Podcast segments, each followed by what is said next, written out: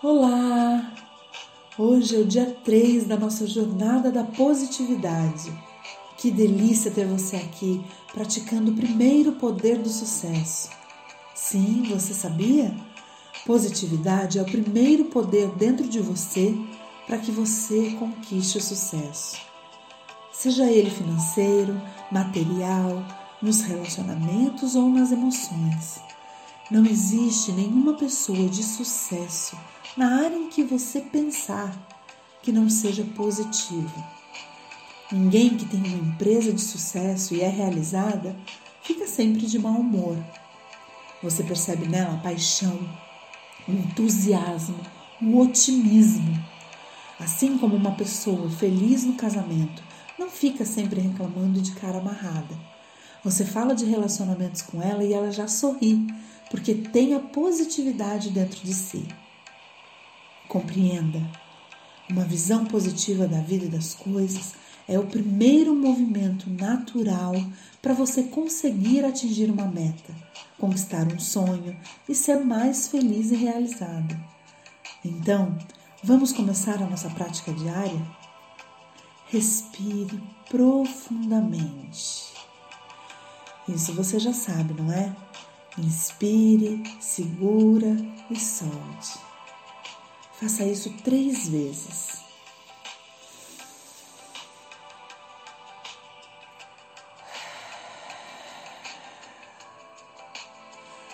Sinta o ar maravilhoso e limpo desse lindo universo onde vivemos entrar em você. Ao fazer isso, você limpa sua mente de toda a tribulação e se permite viver o presente. E é bom, não é? Uma sensação de calma e tranquilidade sempre te ajuda a pensar melhor. E hoje nós te convidamos a aprofundar sua visão sobre os pensamentos que você tem em cada uma das situações que você viveu. E além de mudar a forma de pensar de negativa para positiva, como você fez no exercício anterior, você agora vai pensar e refletir. Qual lição eu tiro dessas situações? O que eu aprendi ao viver uma situação tão desconfortável?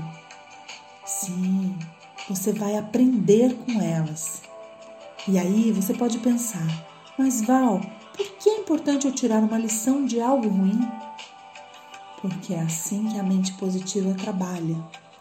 Ao viver um contratempo, como ter batido o carro, por exemplo, se machucar, gastar dinheiro que nem sempre você podia, ter que fazer um BO acionar um seguro, perder compromissos. Uma mente pessimista normalmente se sente uma coitadinha, vítima dos erros dos outros. Fica se justificando o tempo todo, ou em outro extremo, se sente muito culpada. Fica revivendo cada minuto antes, durante e depois da batida, remoendo tudo o que fez de errado e o que poderia ter feito para evitar. E isso é o olhar negativo. As pessoas positivas vão ficar chateadas no primeiro momento, possivelmente. E tá tudo bem, afinal elas são humanas. Mas logo elas vão aproveitar e parar para pensar: nossa, que bom, eu podia ter morrido. Podia ter matado ou ferido seriamente alguém. Eu podia nem ter renovado o seguro do meu carro. Podia não ter um cheque especial agora ou um parente para me emprestar esse dinheiro. Você percebe a diferença? No final, a mente positiva até aprende que deve relaxar mais, dar mais tempo de qualidade nas relações dela com a família, com os amigos, trabalhar menos, se divertir mais. Afinal, a vida é um sopro e toda a sensação de controle que temos sobre ela é ilusória.